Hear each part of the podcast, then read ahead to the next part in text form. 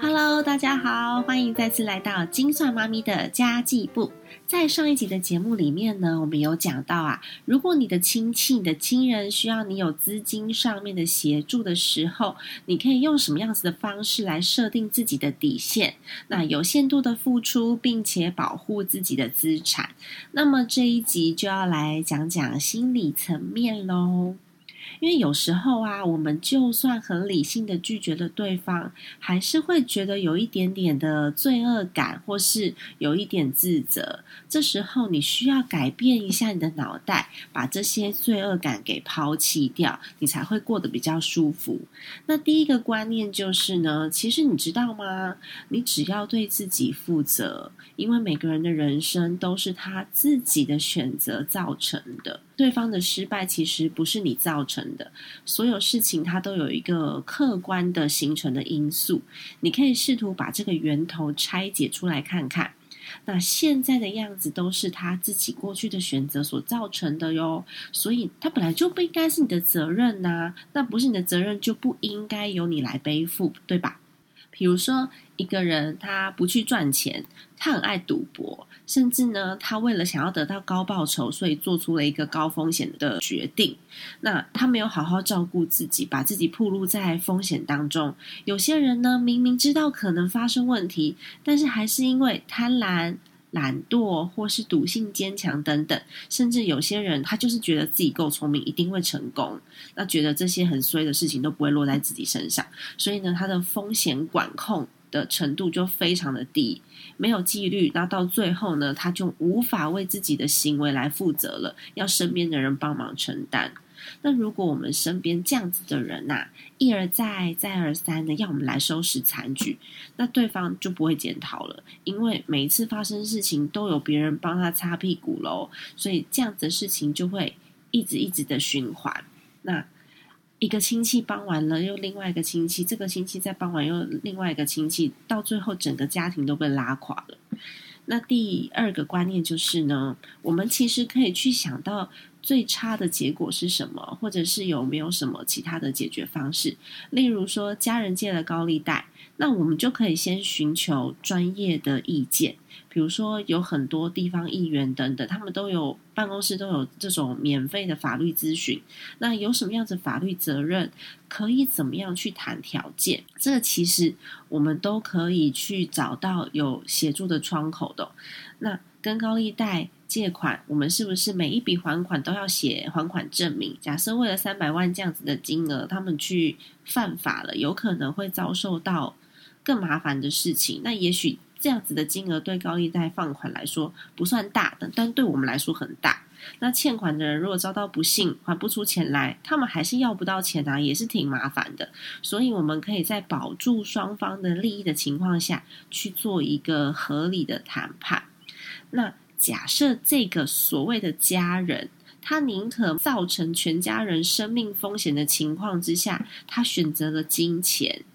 那么，我觉得其实，在某个程度上面，你也需要立刻跟他切割，因为你的家人不止他一个，你有很多很多其他的家人需要你的保护。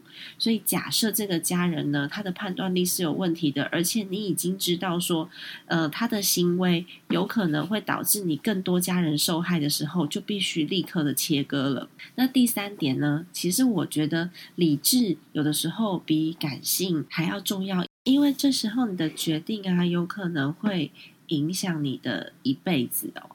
那其实这个举例呢，是我一个还蛮要好的朋友。那我这个朋友，他的父亲因为生病了，然后医生就告诉他说，其实他爸爸只剩下大约两年的时间可以活。那我这位朋友他是男生，他自己有两个小孩。当一个小孩小学，一个小孩刚上国中，那这时候他的父亲如果选择了治疗的话呢，他必须要牺牲自己未来所有的计划来贴补医药费。那这个他父亲呢，也必须要因为长期的治疗而进出医院，对病患来说是一种折磨，对家属来说其实也是一种折磨。所以他们呢，就在。优缺点都明列的情况之下，全家人一起讨论，他们把最后最后的预算拿来给父母亲过很有品质的生活，然后每天呢，家里面的人都把感激跟爱挂在嘴边，然后假日的时候呢，就三代同堂去户外散散步啊，然后陪喜欢钓鱼的爸爸去钓钓鱼啊，然后他们用剩余的时间。让爸爸妈妈一起，就是圆了一个年轻的时候的梦想。他爸爸妈妈就一起去环岛，他们用除了金钱以外的一切一切去陪伴，然后让爸爸的最后两年活得非常的有尊严，也非常的快乐，而不是选择治疗之后反复的回诊，然后因为药物的关系导致身体不舒服。那如果是这样的话，就算是延长了生命，但是你要在医院度过余生，也是失去的尊严，而且你活得并不快乐。所以，嗯，三 D Two 才会在这里建议哦，你可以明列出优点跟缺点之后呢，再来做出选择，而不用当下就因为情绪或是感性而下了一个对自己一辈子都有影响的决定。那第四个观念呢，其实跟上一个有一点像。你在情绪上的时候，绝对不要做决定。像现在新冠肺炎期间呐，其实每个人多多少少都有受到影响啦。有时候叔叔的公司需要周转金，表弟被裁员付不出房贷，他们通通都来找你求救。如果这时候你没有底线，其实这些亲人你帮也帮不完。那我们需要稳定自己的心智。常常有的时候。尤其是男孩子比较冲动哦，他就会一股脑的就想说：好了好了，你要多少，你账户给我啦。那这个话一旦说出口，就没有回收的机会了。所以你在冲动之下呢，做出的决定有可能事后再后悔，也很难挽回。这时候呢，你应该要对自己的情绪稍微敏感一点点。你如果发现自己有一些失控了，或者是呼吸开始急促等等。你就必须要立刻离开现场，先冷静一下，或者是呢，我们就先做做其他的事情，停止思考。那当我们的理智恢复之后，静下心来，我们才能做出对大家伤害最小、帮助最大的决定。那第五个观念，其实你要知道哦，你自己好才有办法救人。举个例子来说好了，假设你有五十万的存款。但是呢，你的爸爸非常的喜欢赌博，那他索取无度的想要把你所有的财产都拿走。那这时候呢，你有几个选择：一就是全给，二就是全不给，三就是给部分。那我自己呢，会选择二或三，因为如果对方是会检讨自己并且会改善的人，那就会。给部分，那如果说他不会检讨，然后又觉得拿钱理所当然，这种他一点愧疚感都没有，你怎么给都给不完，我就会选择干脆不要给了。那毕竟这些钱呢，你可以拿去做很多其他的事情，例如你可以拿去投资，然后拿去创业。或是拿去学习，创造自己更好的未来。当你有能力把五十万变成一百万，变成五百万之后呢，你才会更有能力的帮助家人。然后，当爸爸妈妈老了以后，你才有能力照顾他们，然后你才有办法给孩子很好的教育跟未来。那我的观念是，家里面一定要有存活的空间，一定要有人是活口。那这个活口呢，通常呢，在当下必须要稍微自私一点点，否则所有的人通通都陷入了财务危机的时候，家里面就再也没有人可以帮助这个家了。我们必须要有更好的方法。去从根本解决问题哦。那有时候心要稍微狠一点，而不是哦，我五十万我全部梭哈一次给，然后大家一起苦一辈子，以后再也没有人有方法解决了。那这不是一个很好的方式。那其实另外一个重要的议题就是，如果我要借钱给我的家人的话，我要怎么跟另外一半沟通呢？有时候金钱这个话题，嗯，蛮敏感的。嗯，有很多人会说一家人啊，没有什么好计较的。可是我觉得这通常都是你自己手头很宽裕的时候，你会讲这种话。就一旦全家人都陷入财务危机的时候，你再讲这种话，就有点矫情了。我觉得台湾人就不是很爱谈钱呐，他们都会觉得说，哦，谈钱是很庸俗的。但是其实大家都很在意，不是吗？这才是症结点发生之处，因为大家都不说实话。那我们的婚姻当中的确有三个家，一个是你家，一个是我家，一个是我们的家。那其实呢，都已经成为夫妻了，我们并没有办法分得这么清楚，因为每一个决策都一定会影响到我们的家。假设是呃先生他用自己的钱去帮助了他的家庭，然后造成了负债，那么之后呢，我们的家不是就得靠太太一个人来支撑了吗？